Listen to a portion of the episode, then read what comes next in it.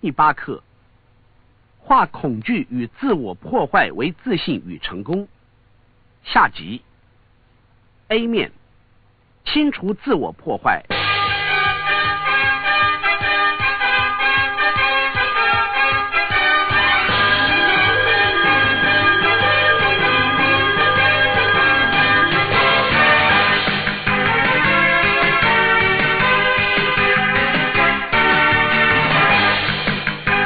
除自我破坏，课程仍在继续。欢迎来到第十五天，希望你会喜欢过去两天有关于训练运用潜意识的课程。今天我所要谈的重点是如何消除自我破坏。你知道吗？当我和人们谈到有关于生命中的成就、达到目标和美梦成真之类的话的时候，他们总是会说：“你知道吗？我真的有去做啊，不过就是不知道为什么自己最后。”总是会把事情给搞砸了，总是会在事情即将成功的那一刻，突然之间，哇！我在某一个重要的会议里缺席了，或者是我说错了某一句话，或是我对某人太过苛刻，或是我就是跟不上或不明白，我不知道为什么一再这样的破坏自己，自己给自己找麻烦。各位，造成自我破坏的原因只有一个，我们已经一再的讨论过这个话题，但是我还是要再讲一次。因为这是了解人类行为的基础。如果你破坏自己，这就表示你不让自己做某事，对吧？你为什么会这样做呢？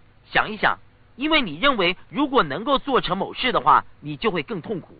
你破坏自己，因为如此一来，你就不会去做你认为会造成使你痛苦的事。有些人认为成功会带来痛苦，成功会使他们感到落寞，或者是被其他人孤立。还记得我们曾经谈过这些吗？所以就在他们即将成功的时候，哇！他们破坏了自己，为什么呢？因为他们脑子里注意到，嘿，我越是成功，我身边的人就越不会注意到。但是当我失败的时候，他们会说，哦，来跟我谈谈吧，怎么啦？而当我成功的时候，他们却说，哦，兄弟，这对你来说不算什么吧？有这样的情形存在，难怪人们会自我破坏。我们必须要夺回控制权。而夺回控制权的方法，一如我们在前两卷录音带里面所谈到的自我控制，就是要改变我们对于所在破坏的事情的看法。现在我要谈另一个重点，这一点也是一样，甚至比自我破坏更重要。这个重点是，很多人总是对自我破坏这件事太早下结论。有很多人说：“天哪，我总是一直在破坏我自己的成功。”我则对他们说：“你是在扯你自己的后腿，或者你只是在做蠢事。”我的意思是说。并不是每一件你所做可能导致你失败的事，都是自我破坏所造成的后果。有的时候你会做出不好的决定，或者是你不愿意承认有一个巨大的模式主宰了你的生活。有许多人就是如此。例如，最近在我的演讲会上，就曾经有一位女士问我：“哦，天哪，我总是一直在破坏我自己。”我问她说：“怎么说呢？”她说：“我迟到了，而且我的迟到使我把事情给搞砸了。我一定是活得不耐烦了。”才给自己找麻烦，我安慰他说：“或许你只是被你所做的事情给困住了。”他却说：“不，我认为我只是在给自己找麻烦。”我又问：“为什么呢？”他回答说：“因为我不止迟到，我还把一些东西给忘在家里了。因此，我不止迟到，我还忘了一些书，以至于我没有办法好好的开会。我知道我是在破坏自己。”我问他说：“这种情形多久会发生一次？”他回答说：“我不知道，一个月大概会有一两次吧。”我说，女士，或许你不是在破坏自己，你可能只是注意力不够集中罢了。所以要小心，别将事情过于概括化，对不对？别当什么事都不存在时，却要制造一个信心系统，也就是说，别没事找事做之意。但是就另一方面来说，如果你的确有这种模式，要知道，不论你的模式包括自我破坏在内，为什么？重点都是一样，不论是在做什么，包括自我破坏在内。人类的所作所为皆具有正面的倾向，那就是企图。我要你知道这一点。任何一件我们所做的事，我们都是怀着正面的企图去做它的。比如说，如果你抽烟，你绝对不是为了想得肺癌而结束生命才去抽烟的，这不是你的企图。你的企图是，而且你的脑子里早就有这样的想法了。嘿，当我感到无聊的时候，或是当我被打败的时候，或是某事让我感到痛苦。这是一个能够令我转移注意力的方法，这也是一个能够让我忘掉痛苦并且重拾欢乐的方法。这些就是你脑子已经学会做的事。由此可见，你吸烟的目的并不是为了让自己难过。烟草所造成的，尤其是对生理上的影响，绝非是要制造破坏的。相反的，它是要制造快乐，而且避免痛苦。你懂我的意思吗？同理可证，我们之所以酗酒、吸毒、看太多电视或不去开会，都是基于同样的理由。正面的企图总是存在。你的脑子试着做能够令你快乐而不会痛苦的事。所以，我们的挑战是什么呢？挑战是在一生当中，我们之所以多次的破坏自己。是因为我们都具有一种你曾经多次在录音带里听我谈起过的趋近避免特质。因为如此，我们有混合的神经联想。因为如此，我们破坏一段感情。为什么呢？记得吗？因为痛苦的另一面就是快乐。假设我现在即将发展一段很棒的感情，我会想：哦，这个人爱我，我愿意跟他在一起分享生活中的点点滴滴。不过在另一方面，我却又会觉得我们会有令双方感到痛苦的经历，正因为如此，我们感到困惑。我们开始发展感情，而正当一切都很顺利的时候，突然之间，我们却又开始想：糟糕，这也有可能会使我感到痛苦。不是我们会有错综复杂的感受，就是我们不知道这将会是痛苦还是快乐。如果我们无法定夺，我们的脑子就会停止思考，它也会试着停止发展的过程。有道理吗？给你一个经典的例子。我曾经在某一本书上读过一个关于联想如何使人发疯的例子。研究人员用猴子做实验，猴子们被关进一个特殊的笼子，里面放了许多红、黄、绿三个颜色的方块。几天之后，研究人员将红色的方块通上间歇的电，猴子们只要一碰到，就立刻会被电到。你可以想象得到，猴子们会变得越来越焦躁，而且很快的，他们就会学到尽量去避免碰触到红色方块。再接下来，研究人员将红黄两色方块都通上电，猴子们也变得更焦躁了。为什么呢？因为无论他们走到哪里，无论他们试了什么，都会被电到。他们试了行得通的方法，也试了行不通的方法，都是一样没有用，仍旧感到痛苦。他们开始感到过度焦躁、沮丧和放弃。猴子们很快的又学会了避免碰触到红黄两色方块，但是之后研究人员就将所有的方块都通上电了。猴子们开始自己咬自己，用头去撞笼子的栏杆，大便在自己的身上。你可以说猴子们已经被弄得发疯了。这是一个很不好的例子。我也很轻视那些虐待动物的人。不过我要指出，这就是我们有些人对彼此所做的事。有些人就在他们的脑子里造了这种实验笼子，把生活上的每一件事都和痛苦画上等号。我们自己制造了这种关联，也造成了这些冲击。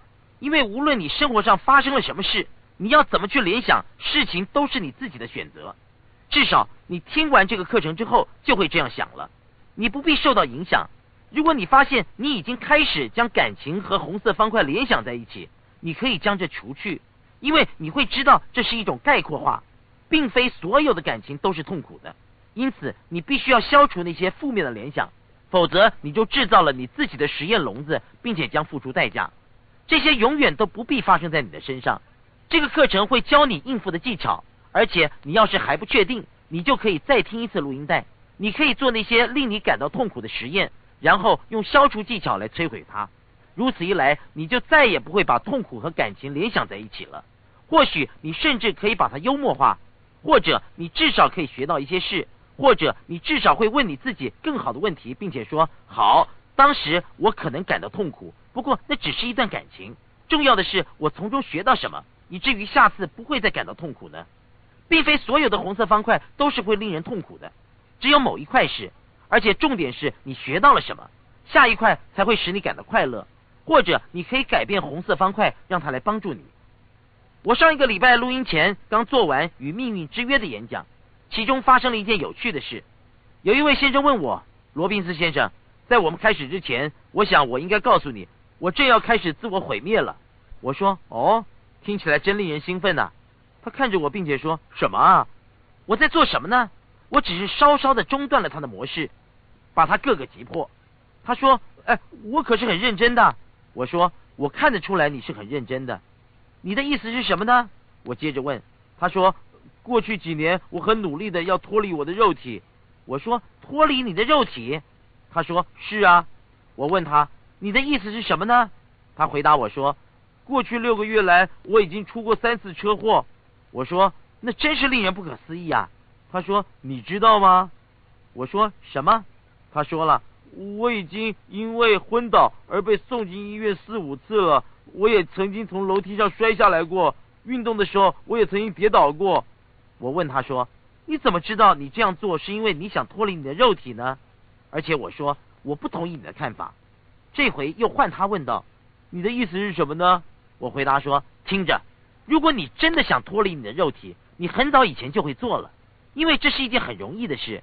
我的意思是说，你只需要一把好的枪或是一支好的大刀子，很快的就可以做到一了百了，脱离苦海了。换句话说，如果你一定要自杀，你老早以前就已经做了。很明显的，你所说的自我破坏有一个正面的企图，你究竟是想做到什么呢？他说：“我不知道。”我说：“如果你早就知道就好了。”他说：“我不知道。”或许我只是想知道我身边的人是否还爱着我罢了。我说，嗯，这很有趣。他说，天哪，我一直到现在才明白这一点。我说，你看，人们不会破坏毁灭自己，你不会真的试着杀死你自己的，那是很荒唐的。重点是你想要感觉到爱，而且我打赌，正如同我先前在录音带里所提到的例子，记得我所提到的那个用手打破玻璃使自己受伤流血的男人吗？而那个拒绝他的女人却突然间和他做爱。我告诉他这个故事，并且说：“你知道吗？很早以前你就把两件事串联在一起。这两件事就是：第一，你让自己受伤，而且被送进医院；第二，人们来看你，并且告诉你他们有多爱你，有多想和你在一起，而且他们担心你。但是我得告诉你一件事，那不是爱，那只是责任。”他有点好笑的看着我。我继续说：“就是这样，那不但是责任，更是痛苦。”他们并不想来看你，却又觉得应该这样做，否则会有罪恶感。我又说，他们并非是在给你爱。事实上，这里面有许多人，或许正是因为得来看你，因而更加恨你。你谈过有关中断他的模式，他的眼神开始飘散，向着一旁看去。我在做什么呢？我在使他把痛苦和他现在的模式串联起来，如此他脑子里才会想要改变。我说，听着，如果你想要得到爱，还有很多的方法。再说，你是如此聪明的一个人，大可不必这样的贬低你自己。你知道获得爱最好的方法是什么吗？施舍，要先爱别人，给他们许多的爱，以至于他们会想回报你。我告诉他，生命中有一条定律，叫做回报。你所付出的，人们会感觉得到，而且他们会觉得必须要回报。我又说，有些人与他们喜欢但不爱的人维持感情，这使他们觉得受困，因为对方是如此的爱他们。以至于他们不能够放手，而且必须爱回去。我又继续说：“听着，如果你真的想要得到爱，那么就开始真诚而且强烈的付出你的爱给许多人。如此一来，人们就会多加十倍的报答你。”他看了看四周，我说：“如果你能够做到这一点，你不但不会感到痛苦，反而会有更多的快乐。如果你做到另一件事，即使让你自己受伤，没有错，人们会来看你。”但是这是因为他们认为这是他们的义务，他们会想：天哪，真是个蠢蛋！他还要再出多少次车祸啊？他是什么啊？是白痴吗？不过，当然他们不会当着你的面说出这些话。我一直重复的做，直到我能够引导他，使他发展出一个新的模式。我对他说：听着，如果你在表达爱，当你在表现的时候，你会感到什么呢？他回答：爱。我说：真有趣。所以你的意思是说？在你付出的同时，你就可以得到了。他惊讶的说：“哇，多棒的点子啊！这真是一个全新的主意。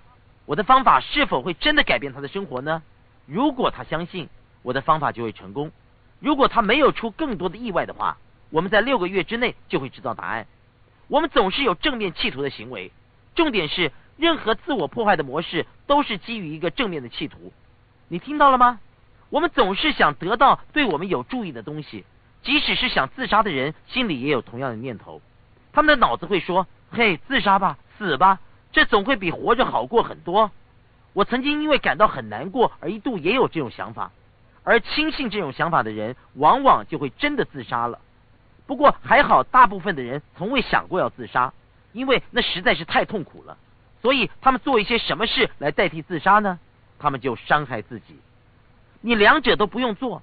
你可以把自己从自我破坏的牢笼里释放出来，并且要知道，从这一天起，如果你再破坏你自己，第一，别太早下结论，并且断言这是因为你做了好几次都不成功。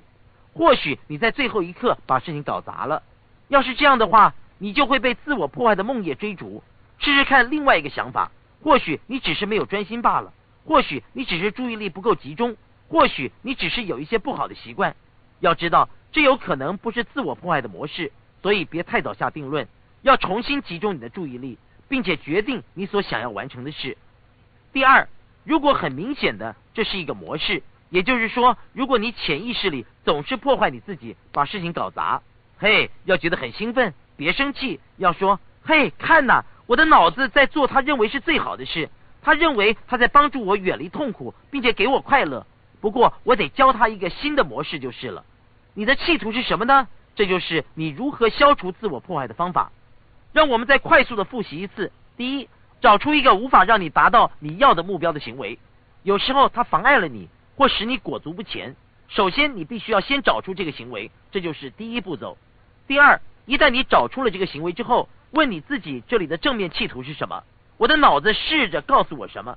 譬如说，如果你想要邀请你心仪的对象出去约会，但却突然之间开不了口，你的正面企图是什么？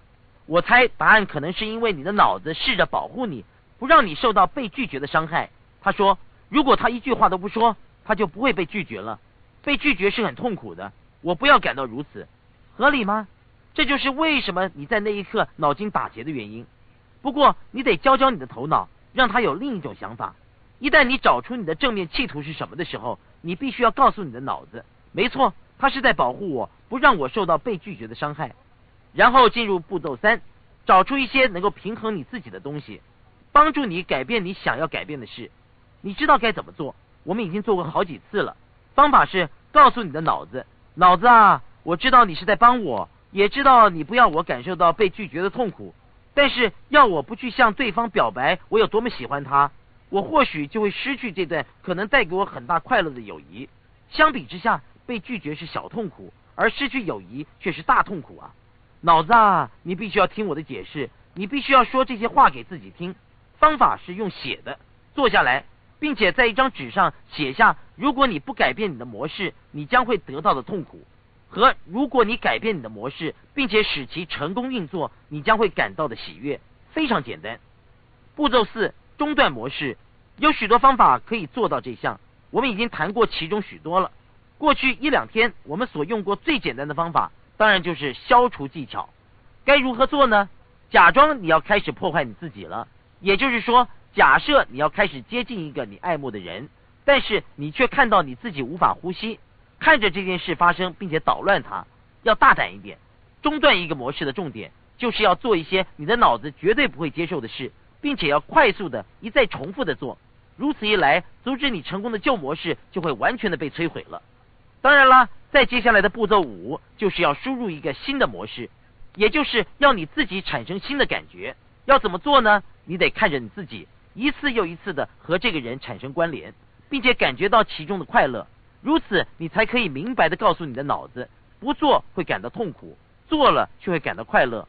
我不能够再继续让旧模式存在，我已经忘了那是什么了，我已经自我洗脑了。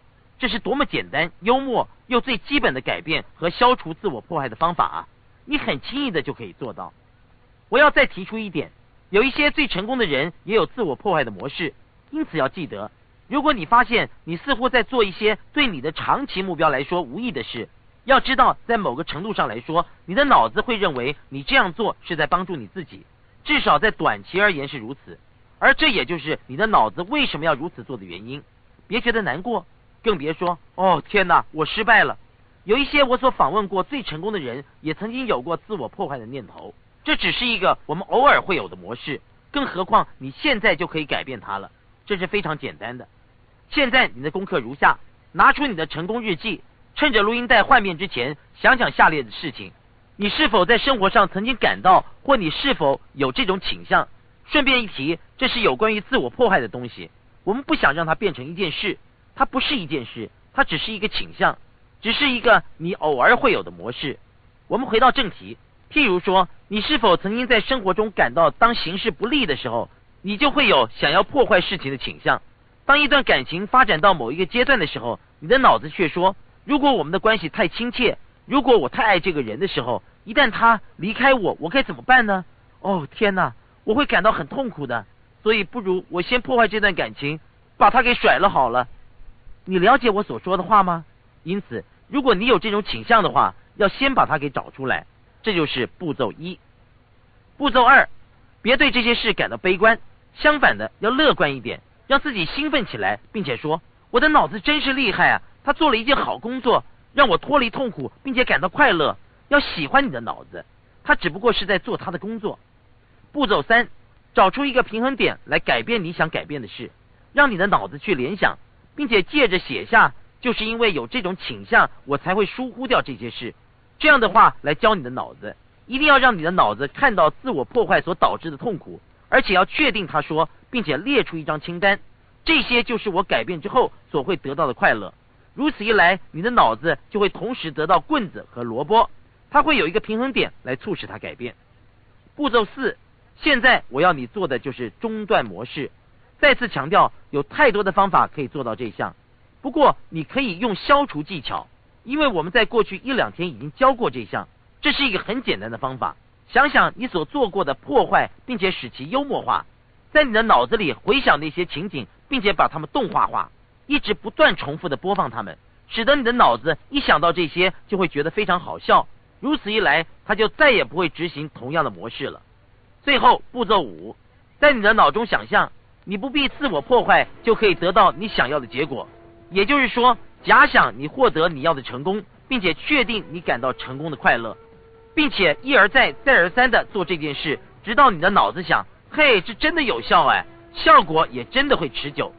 这的确就是我所想要的东西。如此一来，自我破坏的模式或倾向就会消失。做这个练习，在接下来我们将会谈到如何制造令人无法阻挡的自信。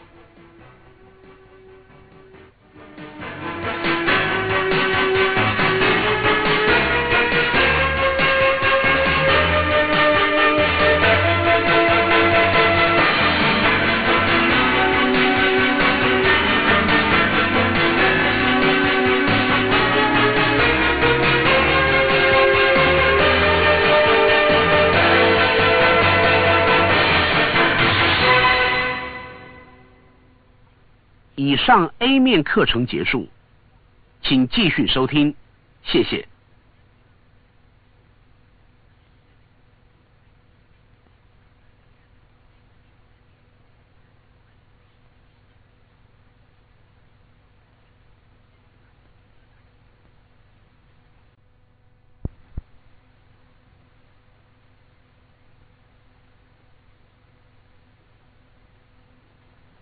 B 面。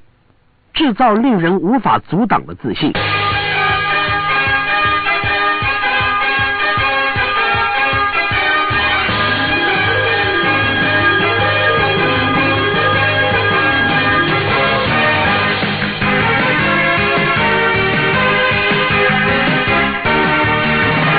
自信是你所创造出来的，制造令人无法阻挡的自信。自信，这是那些自己说做事不能成功的人。嘴边常常挂着的东西，我常常听到人们说：“我就是没有足够的信心。”听着，自信并非你所拥有的东西，它是靠你创造出来的，并且你可以在任何时刻创造出它。自信感是一种你自身的力量，一种你能够成事的确定感，并且你可以在很短的时间就创造出这种感觉。自信并非是你带在身边的东西。无论是身处于哪种情况，我从来没有曾经遇过任何一个人是永远充满自信的。每个人有的时候都会遭受挫折，但是你是否可以在你需要的时候立刻感受到自信，以至于发挥你最大的力量？各位，你必须要记得，有自信只不过是一种心境，并且无论你身边发生什么事，你随时都可以改变或创造你的心境。让我给你一些明确的例子。有三种基本方法能够帮助你在任何时候制造自信，以至于你能够充分的发挥自己，并且达到你想要的结果。方法一是你很熟悉的，叫做生理学。你必须记得，任何你所感到的感觉，无论是害怕、焦虑、关心、沮丧、挫败、狂喜、活力、无法阻挡、自信、成功，任何一种你所感到的情绪，都是基于你如何运用你的肉体。唯一能够让你有感觉的方法，是出自于你如何移动、你如何呼吸以及你的脸部表情。所以，如果你缺乏自信心，你不必故意试着去激励你自己，因为这并不是每一次都会成功。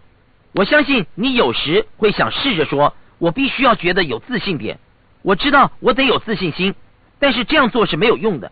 让我告诉你，感到自信最快的方法就是彻底的改变你的生理学。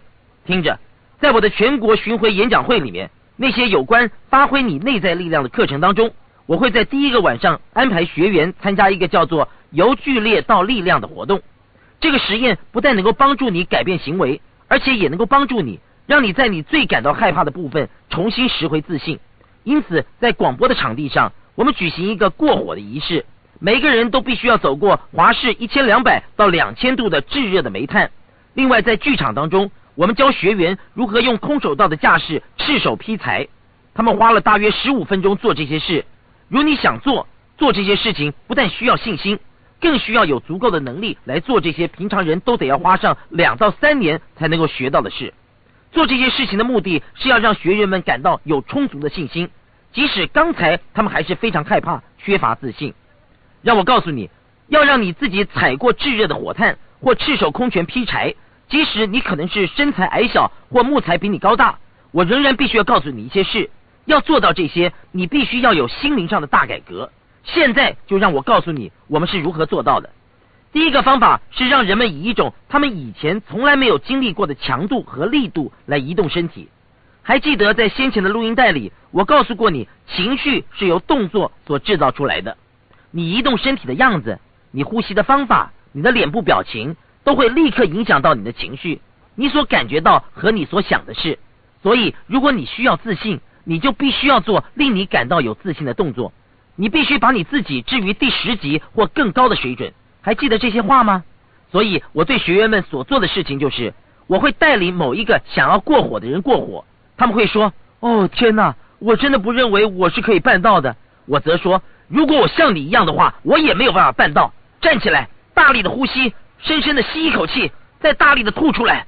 我要说一声“是”，他们说“是”，我说“不”，要大声的说出来。我要他们大声吼叫，他们就真的大声的说“是”，再说一次“是”。很快的，他们就会觉得非常的有力量。然后我就说“走”，他们则说“好”。事情就像是发生在一瞬间。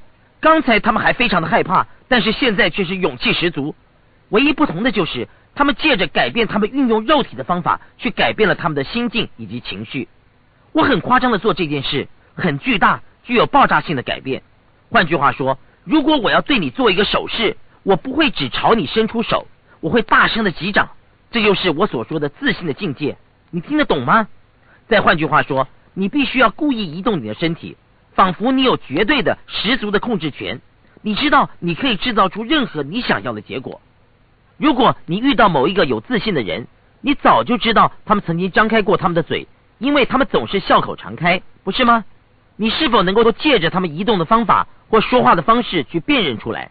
听着，如果你听到我在录音带里面如此说话，呃，谢谢你听这卷录音带，我是呃。安东尼·罗宾斯，呃，我将在接下来的三十天里与你分享，呃，你如何能有，呃呃，你知道吗？呃，绝对的、完全的自信。如果是这样说的话，你会作何感想呢？你会说，把这个家伙赶走？我到底在干什么啊？这到底怎么一回事啊？这家伙是谁呀？他是不是吸毒了？到底怎么了？所以你看看。重点是我快速的谈话，正因为我充满着自信。这是因为我有能力吗？不，这是自信，这就是我的意思。当然了，希望我也是具有能力的。但是重点是，我就放手一搏。如果有自信的话，灵感、思想就会源源不断。这整套录音带就是设计要来帮助你，不受任何局限，并且获得你想要的结果。我不会坐在这里，并且说现在好，我将要说这个，我将要说那个，然后我会照着这个顺序说。我要你和我发展出一种能够感动你的关系。这整套节目是基于我的能力，我有自信，我知道我可以感动这个人。如果我不相信这些话的话，你和我现在就不可能会有这样的谈话了。但是有的时候我不是有自信的，有时候我觉得我不知道接下来要说些什么。你是否也曾经感到如此过？而那个时候，我的应对方法就是假装我知道我在做什么，这是一种有用的方法。现在或许你会说，你是在教人们要有自信，而非要有能力。我得告诉你，如果你有足够的信心，你就可以发展出能力；但是如果你有能力而没有信心，你就永远不会成功。许多有能力的人可以完成令人不可思议的成果，但是他们却缺乏自信。我是否在建议你要有勇无谋呢？当然不是。我所教你的是要如何快速的充满自信，要运用足够的信心来帮助你，让你了解到你需要学习什么才会有充足的能力和效率，并且制造出你所想要的结果。其实，只要你能够让你自己达到正确的心境，你就会很惊讶的发现，你所知道的其实有更多，对不对？试试看，试着以一种有自信的方法来移动你的身体。事实上，现在就试试看，请你站起来。当然了，如果你正在你的车子里面做这个动作，就会有点困难。不要坐下去。你们有些人站起来之后却又坐下去了，不要做那种事。我在这里，而且我仍然在看着你。我要告诉你站起来，而我只是要你试着做一些事情，用一种当你觉得你有令人无法阻挡的信心时候的站姿站着，用一种当你觉得你有令人无法阻挡的信心时候的方法呼吸着，要确切的去做。要有一种当你觉得你有令人无法阻挡的信心的表情，并且做一些手势。事实上，要使一些力，将手挥出去，仿佛你是要充满力量的指出一个重点，并且你知道你所说的将会是有效的，并且请注意一下那种感觉是什么。说一些话，用一种具有十足能力的人的声音语调来说话，别只是说好好好好好，要用一些力，大声的说好，并且去感觉你的身体反应为何，理出一个头绪来。要用更大的力度，比你平常和别人在一起说话时的那种力度还要来得大。试着去体会你的感觉为何。你想要移动一下你的身体，就会有那种力量，这是重要的。这其中是有力量的存在。你可以在一瞬之间由胆小害怕变成坚强勇敢。现在试着做一些很蠢的事。当你站在那里的时候，我要你在你的房间里走来走去，同时我要你想象你的背后有一个披肩。我们把这个称为披肩式走路。如果说到目前为止我们还没有做过任何愚蠢的事情的话，我保证这个就是。我要你站起来，假装你的背后有一个披肩。我要你走一走，并且绕着一个圆圈走。但是因为你背后有一个披肩，所以你要带着一些骄傲感和权力感走路。现在你说我不要做这件事，听着，只有那些在安全情况之下的人才能够做这个练习，好吗？去做吧，试试看。来，走一走，并且注意一下那种感觉为何。要认真一点啊，走一走，并且注意一下背后有一个披肩的感觉是如何。即使这可能是很可笑的，当你在听我说话的时候，就可以试试看了。走一走，并且感觉一下披着一个披肩的感觉是怎么样的，并且注意一下这对你的自信产生了什么样的影响。或许你现在还在大笑着，但是你是否觉得坚强一点了呢？是否更开心了一点呢？是否觉得更好了呢？要知道，你现在可以坐下来了。不过可不要坐在你的披肩上哦。要知道，如果你很有确定感的做这些手势，如果你很有自信和力量的移动着，无论你刚才的感觉是如何，如果你以一种你将会觉得很有自信的语调讲话的话，你就会很有自信。相反的，如果你想觉得缺乏自信，不但要慢慢的移动，更要很迟疑的移动着，要很迟疑的说啊啊。很快的，你不但会觉得你自己很无聊，也会觉得你没有办法做到任何一件事。最重要的是要记得，不论发生何事，有效的运用你的身体，将会助你达到自信的境界。不论情况有多么危急，不管有多么的可怕，不管有多么困难，你永远都有那种资源。永远别再对你自己说“我就是没有足够的自信”，要冲破那种思想的牢笼。如果你觉得没有足够的自信的话，那么现在就自己去创造出来。这并非是别人在多年前所给你的东西，这也并非是你错过的东西，这是一个依据你说话的方法、你移动的方法和你摆出姿势的方法所创造出来的东西。这就是步骤一。接下来是步骤二，控制你的注意力。要记住，你所专注的事情将会控制你的感觉。如果你一直注意到事情可能不会成功，而且你一直在脑子里想象着各种不可能的画面。担心，如果这个不能够成功怎么办？如果那个不会发生怎么办？如果这个就是你所想的，当然你就会缺乏自信。要记得，不论我们专注于什么，我们就会有那种经历。所以，如果你一直想着为什么事情不会成功，你就会感觉到从中而生的痛苦，你将会感到非常的怀疑，然后这就会变成一个自我满足的预言了。你将不会得到你想要的东西。让我给你一个简单的例子，我要你试着做一件事，请注意听，并且请好好的去做。我要想想你将来很想要做到的某一件事情，某一件你真的很想要拥有或是想要做到的事。我所要你做的就是希望。希望你将来真的能够做到这件事。好，试试看，想想某件你真的很想要的事，某一件你真的很想要使其发生的事，并且希望这真的会发生。注意一下，当你希望这件事会发生的时候，你的感觉是什么？你甚至可以注意一下，当你希望这件事情发生的时候，你会对你自己说什么话？现在我要你退出那个境界，完全的退出这个境界一会儿。现在呢，我要你再想一想同样一件你想要使它发生或拥有的事，但是这一次我要你预料它即将会发生，完全的预料并且知道它，好了吗？当你知道这即将会发生的时候，我要你注意一下，当你注意那件事的时候，你的脑中浮现了什么样的画面？有什么不一样？我要你注意一下你身体上任何的异同，完全的预料它即将会发生，你预料这即将会发生。你完全的知道这件事。好，现在我要问你一个问题：首先，你的身体是否感觉到任何的不同？我想你会发现到答案是肯定的。此外，你的脑中是否对这两件事情有不同的想法？通常，当我问人们希望和预料有何不同的时候，我总会发现一些不同的地方。常常，人们告诉我的第一个不同点就是，我注意到，当我希望某一件事会发生的时候，画面往往是阴暗。灰蒙蒙或黑白的，或者我会看见两个画面，我看见我自己成功，但是我同时也会看到失败的可能性。相反的，当我预料某件事会发生的时候，我只看到一个画面，我看到这件事的确在发生了，很有趣吧？当你专注于某一件事即将发生的时候，你会觉得充满了自信；但是当你专注于一件事可能或不可能会发生的时候，你就不会感到有自信。我这样说公平吗？还有，当人们把注意力集中在他们预料即将发生的事情的时候，他们往往就会看见彩色的画面。另外一件人们常常提到的事情就是：当我希望时，我觉得被动；当我预料时，我觉得主动。我觉得我需要做一些事，很有趣吧？这对你来说对不对呢？唯一的理由是，不论我们专注于到什么，我们就得到什么。所以，如果你注意到两个可能性的时候，你的脑子就会有不同的神经联想，他会想这可能是痛苦的，但也有可能是快乐的。你的脑子不知道该如何做，他不感觉到有自信。但是当你预料并且注意到一个结果的时候，你会说这就是了，我要做这件事，我预料这会发生，你的自信心马上就会增强，而且你马上就会觉得很主动，因为你的脑子说，嘿，如果我做这件事的话，我就会感到很快乐，对不对？这就是我们所谈的过程。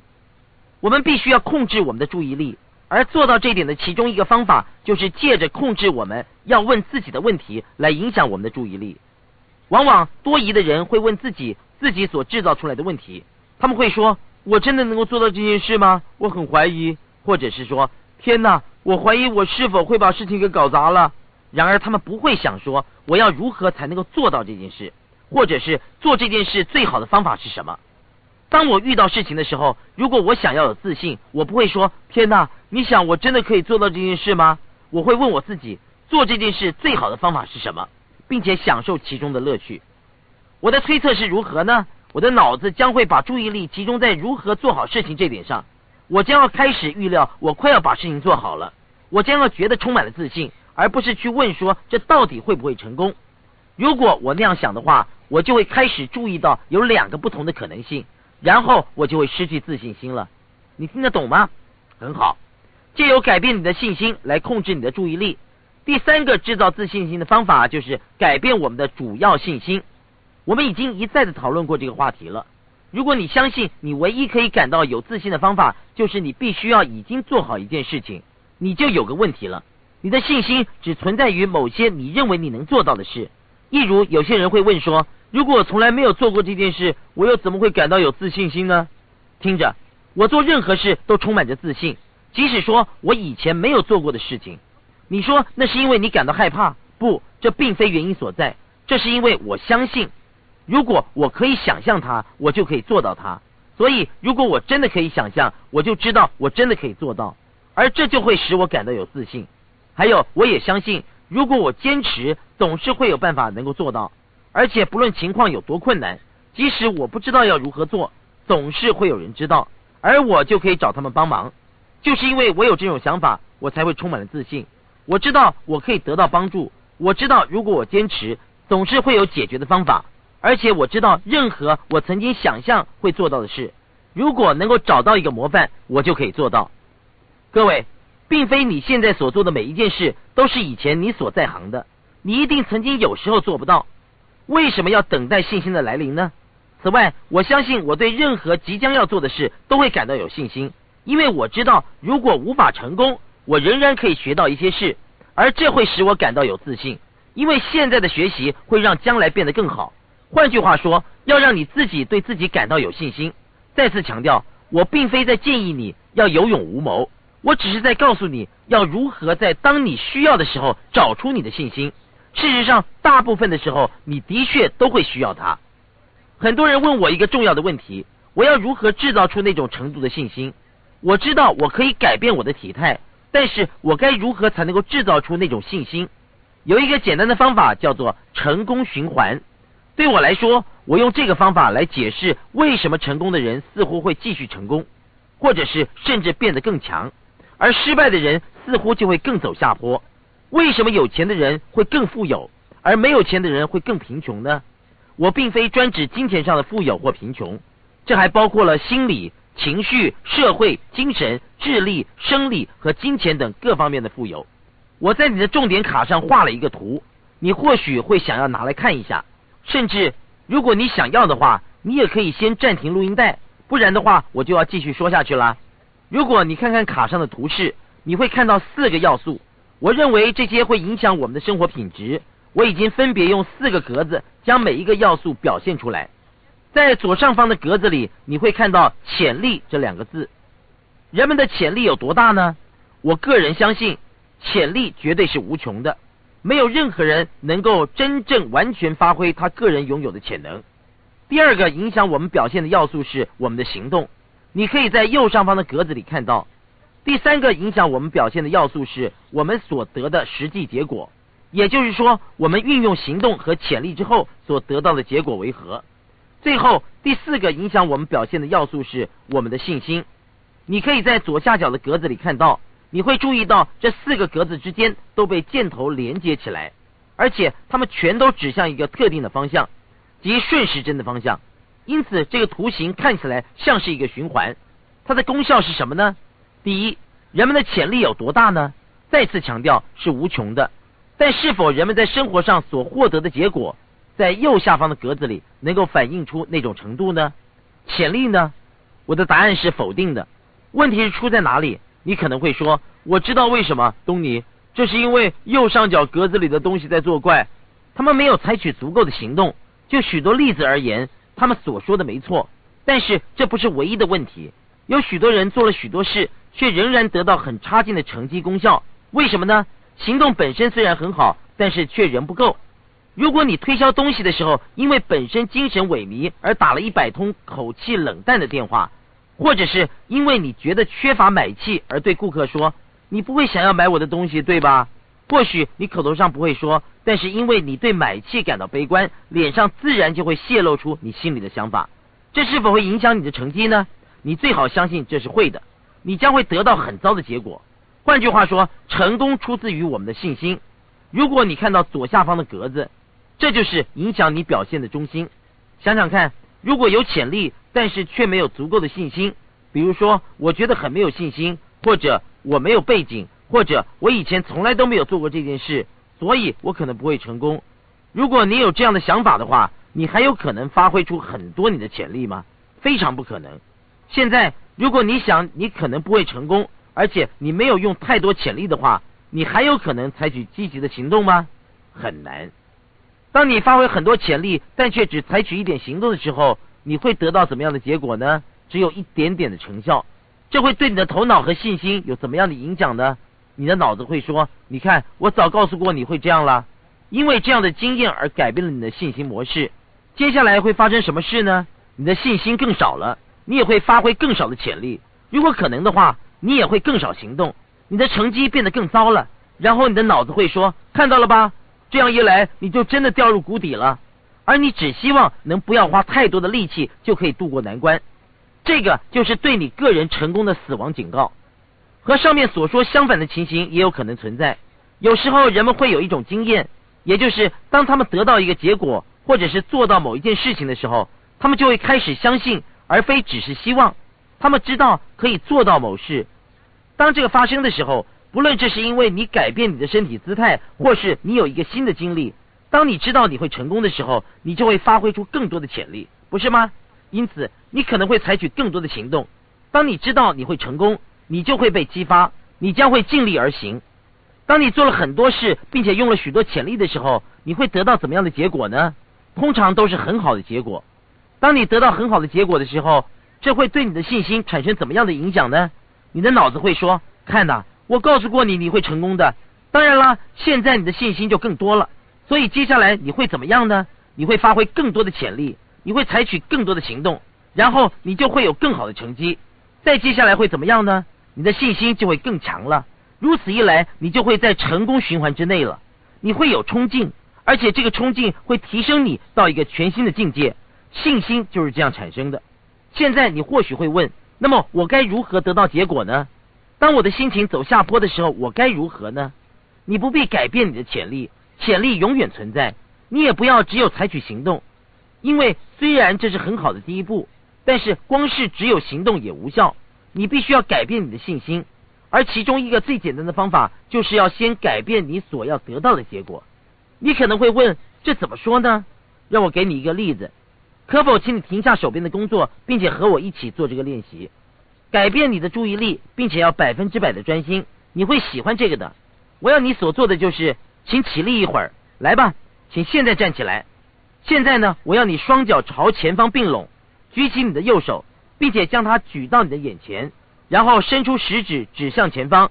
当我说开始的时候，我要你在不伸展、推挤或伤到你自己的前提之下，快速的、舒服的以顺时针的方向来旋转。准备好了吗？开始尽你可能的旋转，并且注意一下最后你会停在哪里。很好，现在请回来。好，放下你的右手，闭上眼睛。接下来呢，要做的事情很简单，一些简单的神经联想控制，这将会比我们到目前为止所做过的任何练习都要来的简单。我要你想象你又要举起右手了，而且我要你很明确的想象，仿佛你真的可以感觉到你的手正要举起来，并且再次的指向前方。换句话说，别真的去做，但是要把一切弄得像真的一样，以至于你能够感觉得到这将要发生，而且你可以清楚的看到。然后用你的心去看，并且感觉自己又在旋转了。但是这一次要比刚才的速度快一倍。假装不费力气去做这件事，并且要预料以及能想象这个过程。很好，接着再做一次，在心里想象并且感觉你要举起你的右手，并且将食指指向前方了。然后当我说开始的时候，顺时钟方向去旋转，并且要能够看得到以及感觉得到。不，别真的去做，但是要把一切想象跟真的一样。要感觉到自己又在旋转，要看到并且感觉到自己又在旋转，而且这一次要比第一次要快三倍，很好。现在再做第三次，很快速的做，感觉并且预料你自己会再快四倍，并且感觉到你一直在旋转，非常好。现在请张开眼睛，这一次要真的举起你的右手，食指朝向前方，然后当我说开始的时候，顺时钟方向，并且尽你可能的快速的旋转。不要伤害到你自己，而且要注意看看这次你能够转多快。开始去做吧。如果你就像大部分的人，你会发现你所走的距离比第一次更远了。事实上，大部分的人会走比第一次至少远三倍的距离。所以我要问你一个问题，请你先坐下来。我的问题是：发生了什么事？是你的潜力改变了吗？不，你永远有那种潜力能转得那么快。是你的行动改变了吗？不可能。你并没有在你的行动上做出很大的改变，但你所得到的结果却明确的改变了。为什么呢？因为经由在脑中一再的练习，你就控制了你自己。让自己去相信，去感觉你真的可以走得更远。你在你的神经系统里面产生了一个联想，这将会感觉很棒，而且我可以走得更远。而现在呢，你真的可以走得更远了。事实上，如果你再做一次这个练习，你就真的可以走得更远。所以，这是一个能够告诉我们生活上将发生什么事的完美比喻了。如果你想要成功，你就必须一直练习，直到成功对你而言是如此的真实，而且你的脑子会开始相信，现在你就可以发挥更多的潜力，你的行动会更好，而且在真实的生活当中，你也会得到更好的结果，然后信心就会被加强，于是你就会飞黄腾达了，对不对？这就是创造永久的、令人无法阻挡的自信心的方法。我在表现不好的时候，就是对自己采取这样的对策：我先在我的脑子里明确的想象出我要的结果，再开始相信这个结果。当我相信它的时候，我就会发挥更多的潜力，我也会更积极行动，并且开始真的得到想要的结果。不管是在情绪上、经济上、感情上，实际上在任何一个地方，这个方法都有效。让我再告诉你两件和信心有关的事。第一，如果你真的要有信心，你就要知道是什么造成人们缺乏信心。如果你太过于专注自己而忽略了别人，那么你也就不会感到有自信。这怎么说呢？我的意思是说，有些人缺乏信心，是因为他们太孤立自己，他们每天都花一整天来分析自己：我为什么会这样做？我为什么不那样做？我怎么会没有完成这些事呢？他们问很蠢的问题。也得到很烂的答案，并且造成自己的怀疑。你想要有更多的信心吗？别再太过于分析你自己，要顾虑到他人，并且想一想你能够为他们做什么。而当你开始奉献自己给他人的时候，你就会对自己能够为自己所做到的事情更感到有信心，对不对？第二，你也可以借着回忆一些你所做过很成功的事来帮助你感到有自信。想象你是一个很成功而且有能力的人。不论你的背景是什么，你已经成功的做好很多事。世界上有许多的事情是你所专精的，你真的能够做好他们，而且他们也会令你感到骄傲。我所遇过、所认识的每一个人都比我好，因为我知道我们所有的人都很专心的做很多事，而且不论是什么事，只要是你很专心的去做，你就能够做得很好。然而我也知道，我所遇见过的每一个人，在某一些方面，我也做得比他们更好。知道我可以向别人学习，而且别人也能够向我学习的事实，这也使我觉得充满了信心。所以要帮助你自己，让你真的感觉到有自信，不是只要把你自己放在有信心的境界，更要去觉得你有理由感到如此。你所要做的，就是要好好的管理你的回忆，回想一些你一生当中所碰过的一些艰难困苦的事情，你不知道应该怎么做，但是你却做好了的事情。你有一些这种情形，不是吗？一些你觉得你不知道如何面对处理的情形，但是你却完美的做好了。你需要多想一想这一类的事，而不要老想一些你被打倒击败的事情。现在我要你拿出你的成功日记。你今天的功课很简单，我要你想出五件你一生当中所做过最成功的事，那些你真的做起来很好的事，或许是一些看起来很糟糕、很艰难，你不知道应该怎么处理，但却做好了的事。我要你把每一件事情都写出一段文字，换句话说，找出一些回忆，让你觉得你是相当具有自信心的，你是很有能力而且充满信心的。即使在最困难的情况之下，你也可以让事情成功。用这些例子来提醒你自己，未来不管发生任何事，你都可以找出解决的方法。今天就要做好这些事，并且享受回忆以及找出五件你最喜欢的事情的乐趣。祝福你生活有热情。